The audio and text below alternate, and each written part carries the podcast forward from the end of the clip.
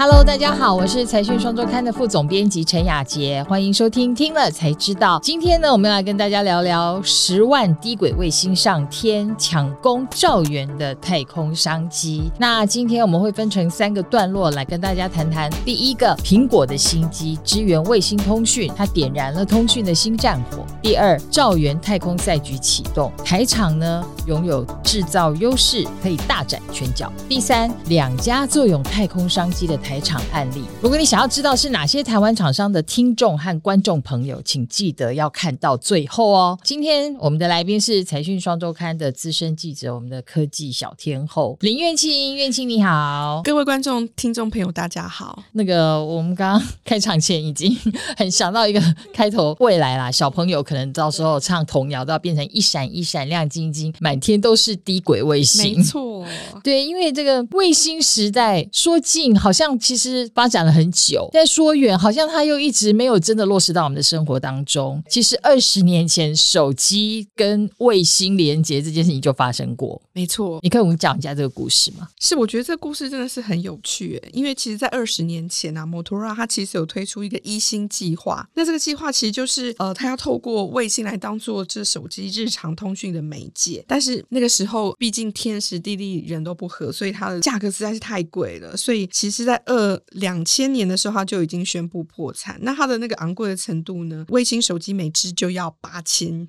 美元这样子的一个价位，然后每分钟通话要七美元，所以因为这样支撑不住了。但是当然就是峰回路转的，你知道那个时间一演变，技术一突破，情况就不一样。比如说像网际网络的技术什么的，其实都是行之有年，但是它要真的到爆发普及，真的是要这么一段路。那我们现在接下来看的就是一个卫星的商机嘛。那你可以告诉我们，到底现在又有什么不一样了？我觉得最大的转捩点就是说，其实狂人。马斯克呢，他就是证明给大家看，就是说，其实火箭发射的成本，它其实是可以大幅的下降。对，所以又一次。继 Tesla 之后，他又一次证明，就是要普及这种昂贵的科技，并不是办不到的。是没有错。那它的价格已经普及到什么程度呢？根据这个花旗所统计的一份报告，就是在一九七零年的时候，那时候火箭的那个发射成本，它每公斤是将近快要三万美元。但是随着这个马斯克他的这个努力之下，到二零二二年，也就是今年的时候，它的每公斤的发射成本已经降到一千五百美元，等于说它过去到现在。价差是二十分之一，对，差好多哦。所以就让大家相信说，哎，其实火箭发射成本它是有机会可以降低的。然后大家就会觉得说，哎，现在好像是一个 timing 点，是开始可以让这个低轨卫星在全宇宙 蓬勃发展，就是满天都是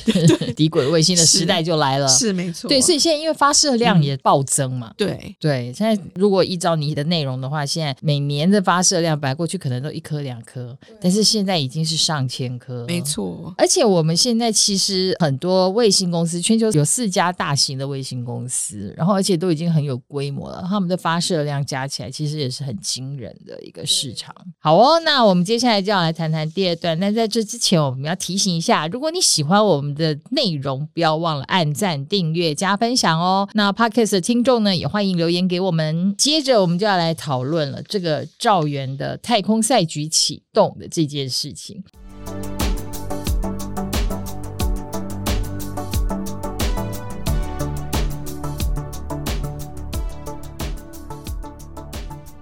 这个所谓的造园是美国啦，当然我们现在还是以美国为主嘛，对不对？他们的创投业者算出来的。你可以告诉我们它到底是怎么算的？是在他们的这个计算方式来讲的话呢，他们就是把地面设备，他们大概估计大概会有一千七百八十亿美元，在二零三零年的时候，通讯服务呢大概会占一千九百五十亿美元，这是两大占比最高的项目。那其他还有什么？其他的部分的话，火箭发射啊那些，它大概占比有九百七十亿美元这样子，然后另外还有卫星制造啊，大概是两百亿这样子，对。总计的话大概是五千亿美元，在二零三零年的时候。所以刚才也有提到，就是说花旗集团也有一个报告，它是预估到二零四零年的时候，就是全球的太空产业会到年营收是到一兆美元，是美元呢，那换成台币就是三十兆哎。而且我觉得很有趣的一点就是这个东西，其实原来它对比它的那个体积啊或什么，它其实跟手机一样，你用没几年就要坏了，用没几年就一定要换新，是是，所以才会让这个市场这么的庞大。对，主要是因为它的寿命只有五年哦。对，差不多。那五年到了之后，它会怎么样？它就会自己自动就是从上面掉下来销毁，所以以后走在路上被卫星砸中的几率也会提高。但现在已经有很多人在思考这个问题，就在想说要怎么样去做安全的回收。对，同样新的产业之后也会衍生出一些新的问题要处理啦。那我们刚才说到这个兆元的太空赛局，那台场呢是可以参加这一块的。其实我们今年以来真的听到很多科技业的老板突然之间卫星都挂在嘴边。对对，像是你来举例吧，你你更清楚。比如说像最 surprise 的，应该就是红海刘阳伟，就是他有提到说，在那个股东会上的时候，他就语出惊人的说，可能明年就可以看到红海的卫星在天空上。这件事情就让很多投资人就是眼睛为之一亮，对，眼睛为之一亮。那在这之前，好像真的都没有听到他们在做卫星的什么事情。对对，可见这一块商机已经大到就是台厂也无法忽视了。所以在今年十月份的这个一年一度的红海科技日呢，他们也会有相关的成果会展出这样子。那另外像和硕啊，还有佳士达，比如说呃，像童子贤他就有说，他觉得在二零二六年之后，就是卫星通讯的产值就会超越像笔电啊、桌机，而且不亚于半导体这样子。嗯、那佳士达的董事长陈其宏他也说，五 G 会是下一个决战点，就会在太空。对，我们那时候也有在想，因为从三 G。四 G 到现在五 G 了，有没有？接下去还会六 G 吗？已经地面都铺满了各种基地台了。现在下一个新的通讯形态就是低轨卫星。那他们都是说看到了这样的商机，可是那我们现在第三个部分就要来聊聊，那到底有谁是真的吃到了这个商机？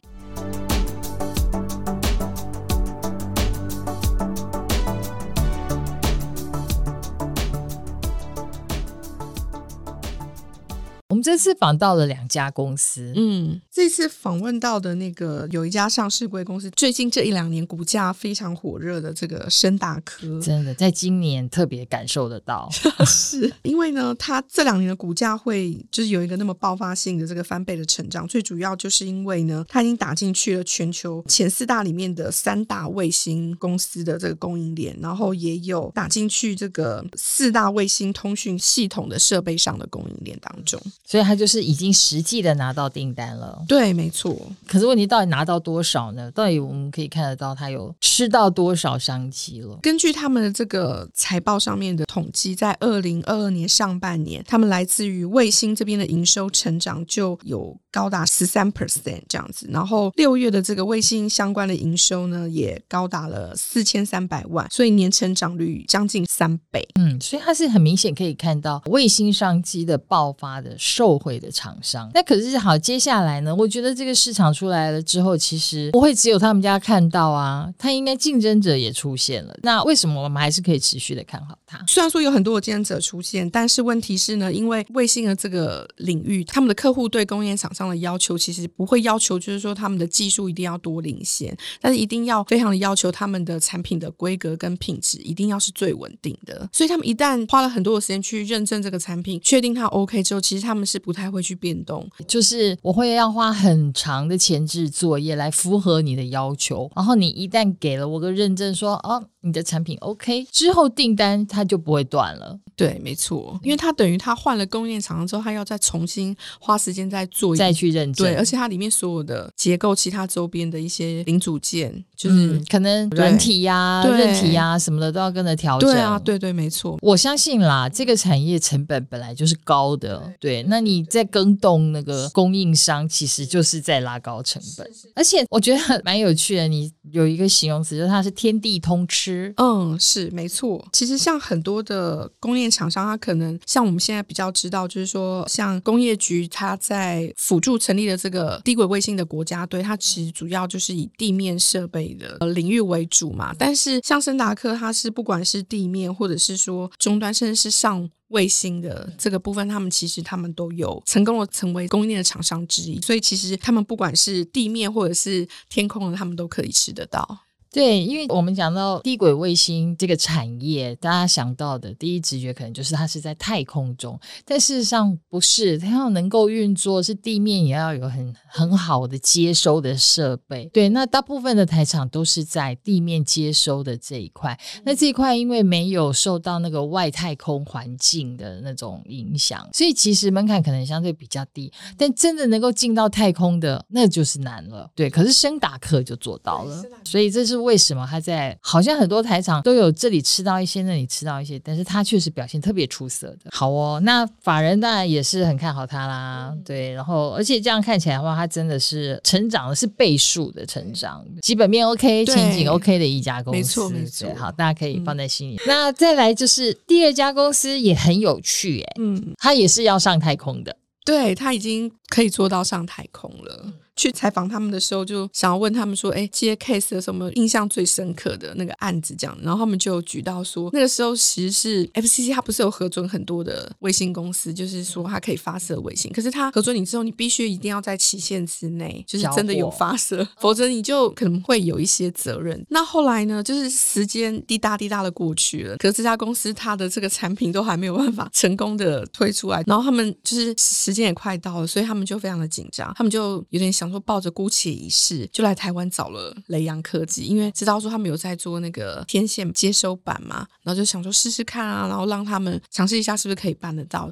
可是他就压了一个时间，几乎是不可能的任务。他就说：“那你就四十五天之内帮我把这个板子做出来吧。”就是那个时候，他们自己也觉得印象很深刻，是因为这个案子，因为都没办法睡觉，对对，但是也真的做到了。请问他们在接这个单子之前，嗯、他们是做什么的？他们是做那个，也是做天线。线的公司，但是他们是就是 for 消费性电子啊，或者是 PC 啊，对，但是他们还没有机会去证明说自己可以做到太空的产品。对，但是他们其实也一直有在看，其实好像也有机会可以切进去，就没想到机会点就，所以潜力真的是逼出来的。于是乎呢，他们就拿到了厂单，变成一个正式的供应商这样子。嗯、哼对，然后而且他们也开始就是抱团一起出国比赛。没错，没错，没错。他合作的厂。厂商很多就是上市贵公司了，因为大家也知道说台湾在做零组件很厉害，可是呢，我们呃下一步在卫星这个领域，如果要可以在更大展身手的话，我们一定要走到就是系统整合。所以呢，他们现在就一方面除了就是政府会去 push 说，哎，国内是不是要有厂商出来主导做这个系统整合之外呢，像梁科技他们自己也主动去 approach，就是国外的，就是觉得很不错的公司。我觉得有一个小公司愿意主动做这件事情是真的蛮难的，通常都是要大公司。因为想要带头当老大，所以会这么做。对，我觉得这个看得出来，就是说业界是因为一定是看到了商机，看到了机会，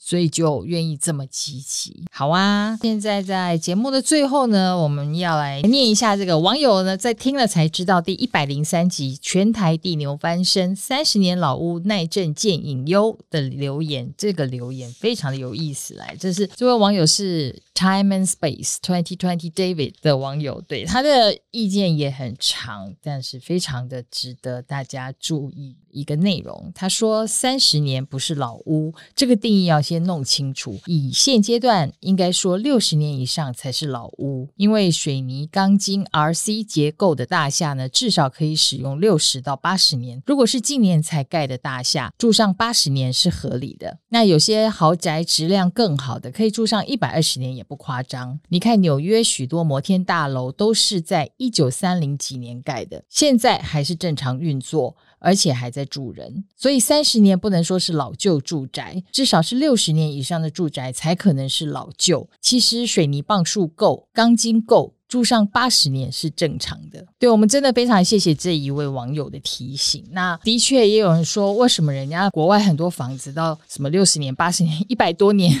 也没倒啊？我们不是出国都常常在看人家古迹的吗？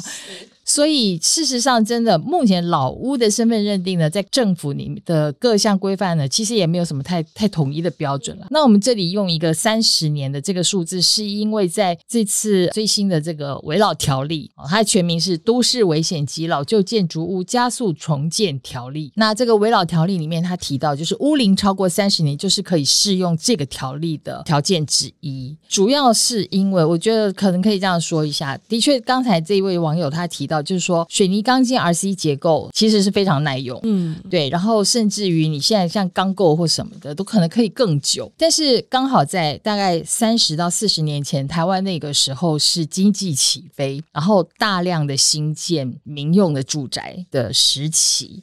其实我们很多的建筑相关法规都是在那之后才有的，所以在那之前的房子，就像他刚刚他讲的水泥棒数或什么的，我们都是在。建筑相关的法规都是在那之后才有，所以前面很大的一批，我们我们现在会听到的海沙屋，就是因为那混凝土的比例啊，什么什么这些问题啊，在法令还没规定之前，造成了它其实是没有办法那么样支撑这么长久的一栋建筑物。是，对。那加上台湾的地震呢又很频繁，所以其实，在这么多年下来呢，很多结构都已经损坏了。那我们在特别是九二一大地震之后，其实就有很多屋林真的也是没 没没太久的房子，你就已经可以看到什么钢筋裸露啦，或者什么一些危险的状态，要被列为危楼，然后必须要加速重建，所以才会赶快给他一个法源，然后就有了都更条例，然后有了呃这这次的危老条例等等的，然后是以三十年来作为一个条件。那当然最近还有就是文化部它近年在推动的是私有老建筑再生计划，那它就是以民国六十年以前的老建筑为门槛，那就是五十年的门槛了。所以其实各个情况是不同的。那围老的话，当然就是一定也还是会包括做屋龄啦，屋况也是会受一些考虑在当中。好啊，那就谢谢大家收听今天的节目，也谢谢苑青的分享。那 YouTube 的观众呢，不要忘了帮我们按赞、订阅、加分享。Podcast 的听众可以给我们留言，还有五颗星哦。听了才知道，我们下次见，拜拜。